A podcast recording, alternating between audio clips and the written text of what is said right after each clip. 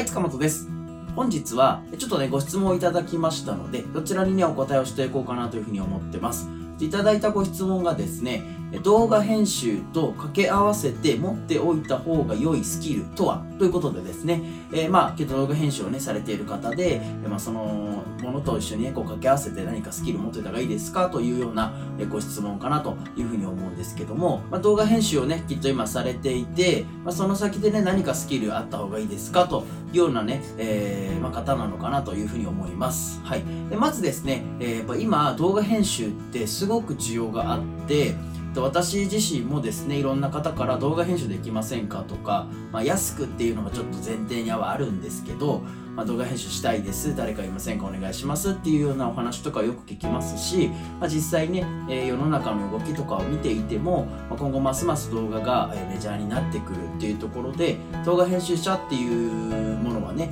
すごく強いスキルとなってくるかなというふうに思いますのでもし今後ですね副業をちょっとされたいしたいとかえー、なんか今後ね本業として何かやっていきたいみたいなことを考えてらっしゃる方は選択肢の一つとして動画編集っていうのはね入れておいていいかなというふうに思います。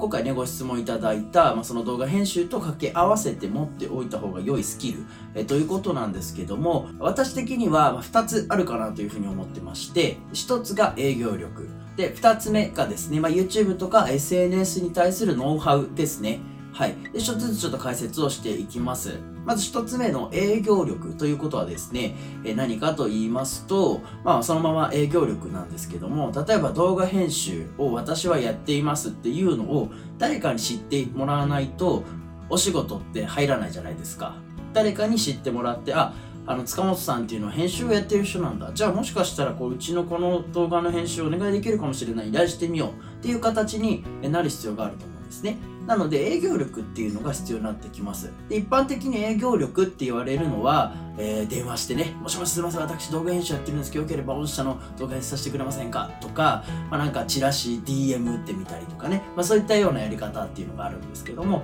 まあ、私的にはですね、せっかく動画編集者として活動しているんであれば、自分の、えー、作ったものを PR できる媒体を作るっていうのが、一つ大きな、有効手段なんじゃないかなというふうに思います。はい。で、この媒体っていうのは別に YouTube でもいいと思いますし、まあ、ブログとかホームページとか、それこそ Twitter とかね、Instagram とかでもいいと思うんですよ。何かしらこの世の中にその自分のね、作った編集の作品をアピールできる場所っていうのを作っておく必要があるかなというふうに思うんですね。でそれを見て、あ、この人こういう編集するんだ。じゃあお願いしたいかとか、あ、なるほどね、この人編集やってるんだ。じゃあお願いしたいかもっていうような形になってくれればいいと思いますので、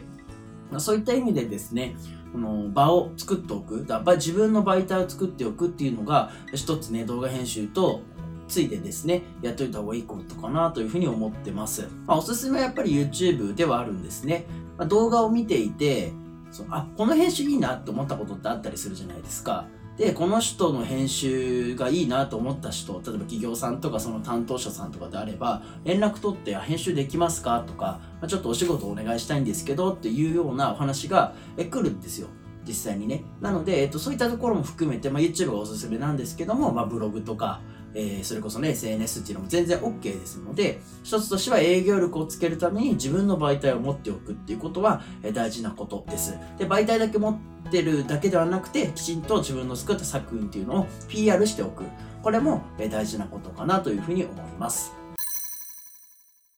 はい。続いて2つ目なんですけども、こちらはですね、YouTube とか SNS のノウハウをつけましょうということでした。はい。で、まあちょっとノウハウというのは大げさなんですけども、私的にはですね、編集ができますっていうのと、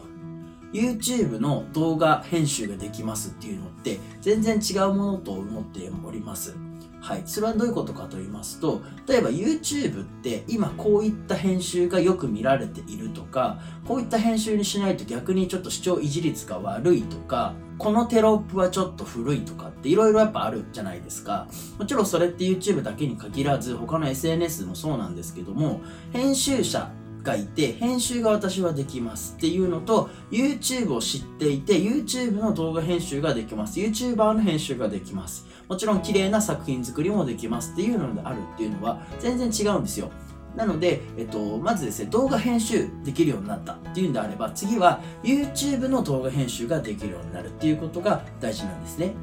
で、YouTube の動画編集の中でも、そのエンタメ系の YouTuber の編集っていうのももちろんありますし、えー、ビジネス系のね、綺麗な動画編集っていうのももちろんあるでしょうし、やっぱ商品紹介とか、えー、説明書的なね、動画を作る時の編集の仕方っていうのもあると思うんですね。なんでそういうのができるようになるっていうのが、えー、結構大事なことで、今後そのお仕事を取っていくとかっていうとこにおいては、えー、めちゃめちゃ重要なポイントになりますので、そこを極めておくっていうのがいいと思います。で、他にもですね、例えば YouTube っていうのは、まあやっぱり未だにこの16対9っていう形ですよね。が、えまあメジャーとされておりますので、その形で作れるようになる。例えば、えー、インスタグラムだったら1対1ですよね。1対1の形がいいとされております。で、逆に TikTok であれば、えー、9対16、縦型ですよね。9対16のサイズで作ることが良いとされていて、逆に TikTok16 対9のサイズを上げてしまうと評価があまり上がらないっていう風なね、話とかもありますので、そういったようにね、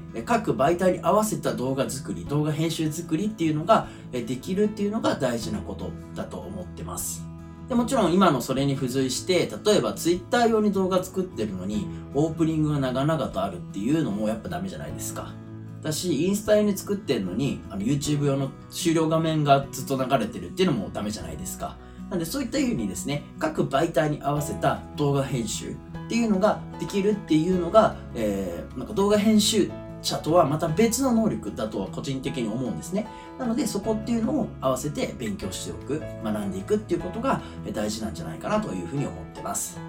その先になると、例えば YouTube でどうやって再生数を伸ばしていけばいいかとか、チャンネル登録どうしたらいいかとか、まあ、そのフォロワーさんを増や、すにはどうしたらいいかとか、いいねもらえる動画作りはどうしたらいいかとか、あと、まあ、それこそユーザー心理とかっていうところですよね。そういうのを学んでいけばいいかなというふうに思ってますので、えまずはですね、え2つ、営業力と、その YouTube とか SNS のノウハウ的な部分、基本的な部分ですよね。これをしっかりと学んでいただいて、えー、その後にですね、もっとそういろんなところ、動画っていうところに付随したものをやっていければいいのかなというふうに思ってます。